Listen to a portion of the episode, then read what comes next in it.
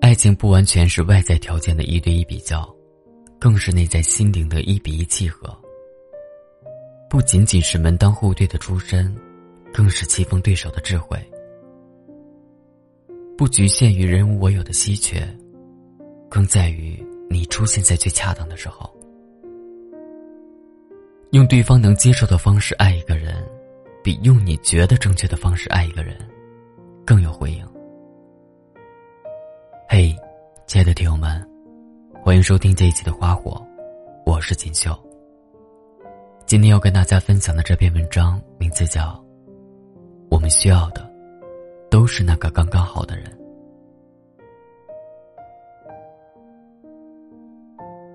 某个阳光明媚的下午，一个软妹子歪着头，困惑的对我说：“我见过很多优秀的男人和女人，他们把自己修炼的那么好。”为什么找不到相爱的人，一直单身呢？他的话让我想起我还是个软妹子的年代，遇到的那些优秀却单身的男女。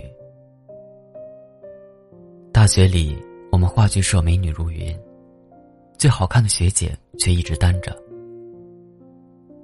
不是没人追的剩下，而是被一个在我们看来睡炸天的学长猛烈追求下，自动屏蔽。学长不仅颜值高，穿衣还特别有品。不像同龄男生大多一副没长开的样子，他往女生宿舍楼前一站，很多姑娘的眼神都自带荧光棒。可是，送花送水折腾大半年，学姐依旧不为所动，学长只好偃旗息鼓。有一次排练完了，我好奇的问学姐：“你为什么不和那个帅的学长在一起？”他一边换鞋一边不屑地说：“我最讨厌男生把时间都花在穿衣打扮上，头发梳的苍蝇拄着拐杖都爬不上去，有意思吗？我从来都是只喜欢学霸的，不喜欢帅哥。”我心里替学长哭半天，一腔热血用错人。如果他追求的是外貌党女生，对方早就感动的哭天抹泪、投怀送抱了吧。可惜，在一个自己就很好看的人面前，美貌压根不是稀缺资源，他的优势打动不了学姐。学姐后来的恋爱对象是我们学校对面中国科学技术大学机械工程专业的黄冈地区理科状元，黄冈的状元啊！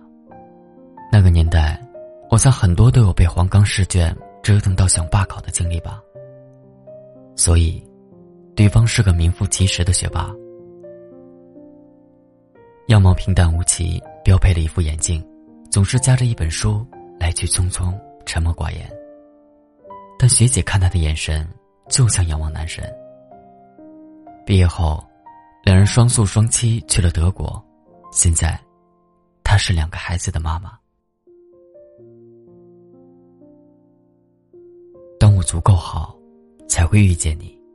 是情感定律之一，却不是唯一。还有一种感情叫，纵然你再好，也不是我需要的。爱情是世界上最无法计算投入产出比的关系，也是最无法用条件好与不好来衡量的关系。每一对看上去不搭调却愉快生活的伴侣，心里都有不为人知的一杆秤。对方是唯一的沉甸甸的秤砣，而每两个看上去和谐却无法靠近的男女，都有各自独立的评价体系。那个貌似正确的人，在这个隐秘体系中，总是拿不到高分。你觉得郎才女貌，我却认为你的智商和我根本不在同一个水平线上。你觉得门当户对，我偏偏喜欢不靠家底、自己奋斗脱颖而出的男人。你觉得琴瑟和谐，我却不能忍受你爱摇滚，我喜欢古典音乐。你觉得你是温柔暖女，抱歉，烫到我了。我只爱独立自强、能照顾好自己的女人。你给的，不是我想要的；你有的，也不是我需要的。你的优秀和我的需求不匹配。蒋经国曾经爱上戏曲名伶顾正秋，为了追求她，他情愿做个超级粉丝。不仅在永乐戏院包下 VIP 专座，更是每出戏结束之后，都会以款待剧院的名义设宴招待。甚至，他认真动了离婚娶她的念头。可是，顾正秋完全不为所动。她嫁给大自己十七岁的台湾财政厅长任贤群。新婚不久，任选群即被以明知为匪谍而不告密的理由，被判处有期徒刑七年。被囚禁期间，蒋经国派人把顾正秋绑架到饭桌上，他不着一语，不收任何礼物，甚至，这个台上风光无限的女人，变卖了华服首饰。沉默的过起了幽居生活，只在每个探监的日子风雨无阻，去监狱看望丈夫。除了为他送饭，几乎足不出户。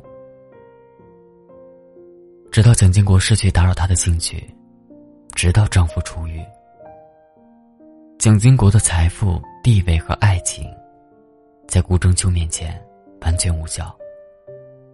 戏子无情的定论中，他也是个艺术。他并没有爱上那个条件那么好、几乎可以给他一切的男人，而选择了她内心真正热爱的男人。那个人可以和他一起隐居田园，过悠闲自在的日子，而不是日理万机，连陪爱人散个步、吃顿饭都是奢侈。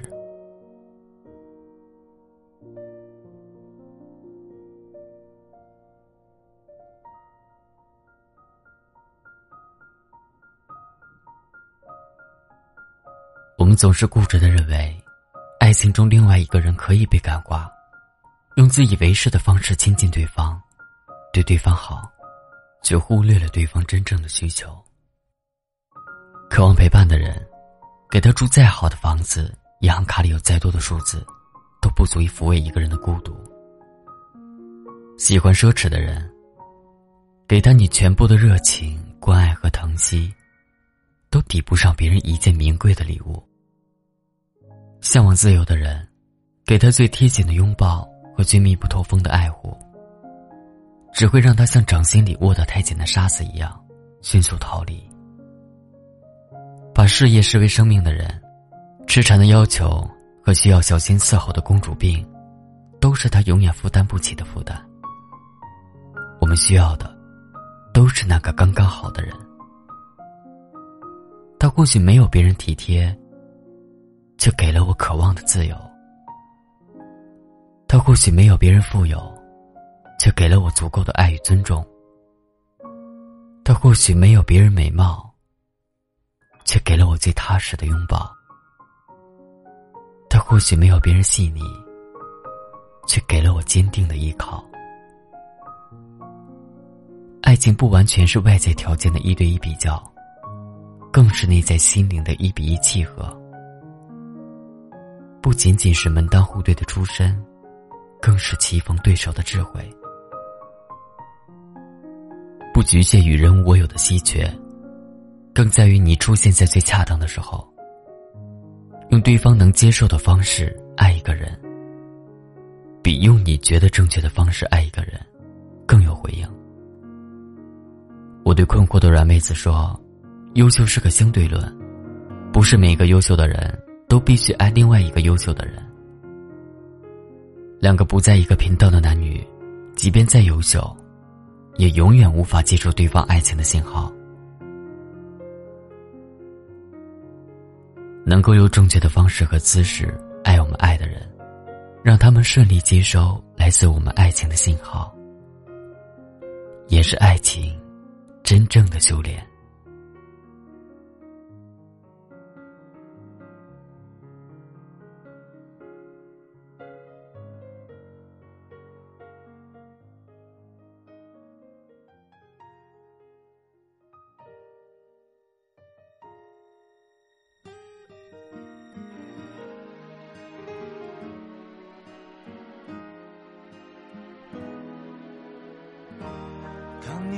坐在角落，整个晚上不声不响。身体背对着灯光，看你推门而出，穿过走廊，摇摇晃晃，慢慢坐在了地上。希望你说你曾经希望两个人能相互包容，像一个人，每天想着对方。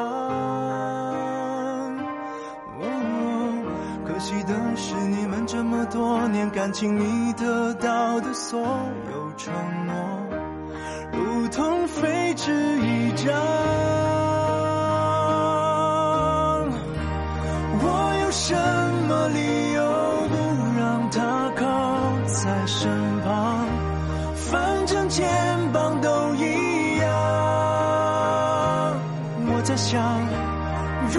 承受得了，谁又？会对陌生人承认自己悲伤。